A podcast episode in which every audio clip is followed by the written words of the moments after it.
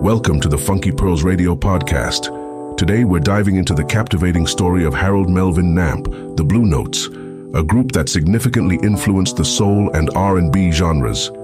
Formation and early years, Harold Melvin Namp.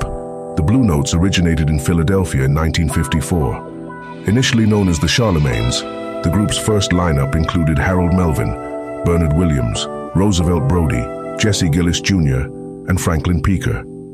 Their journey in the music industry began with the single If You Love Me, released in 1956 under the Josie label.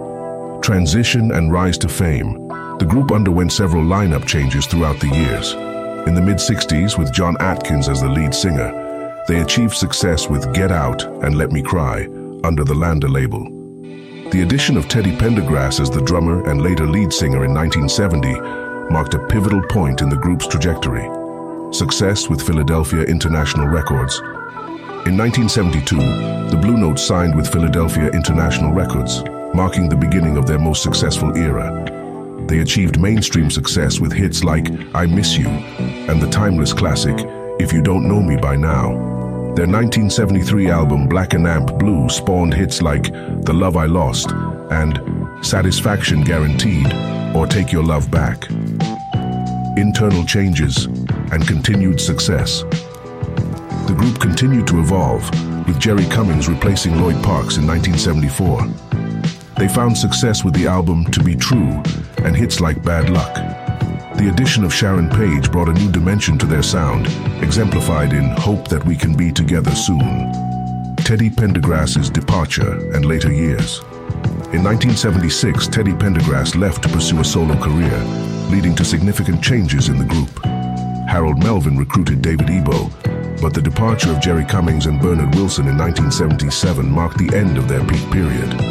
Despite these changes, the group continued to release music and perform, with Gil Saunders joining as the lead vocalist in 1982. Legacy and impact, Harold Melvin and Amp. The Blue Notes left an indelible mark on soul and R&B music.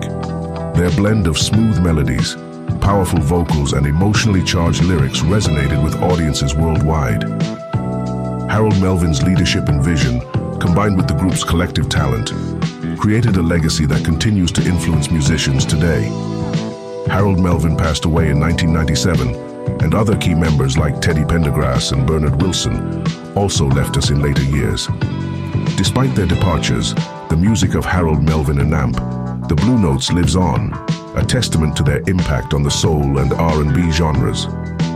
Their journey from a local Philadelphia group to international soul sensations is a story of talent, perseverance, and the transformative power of music.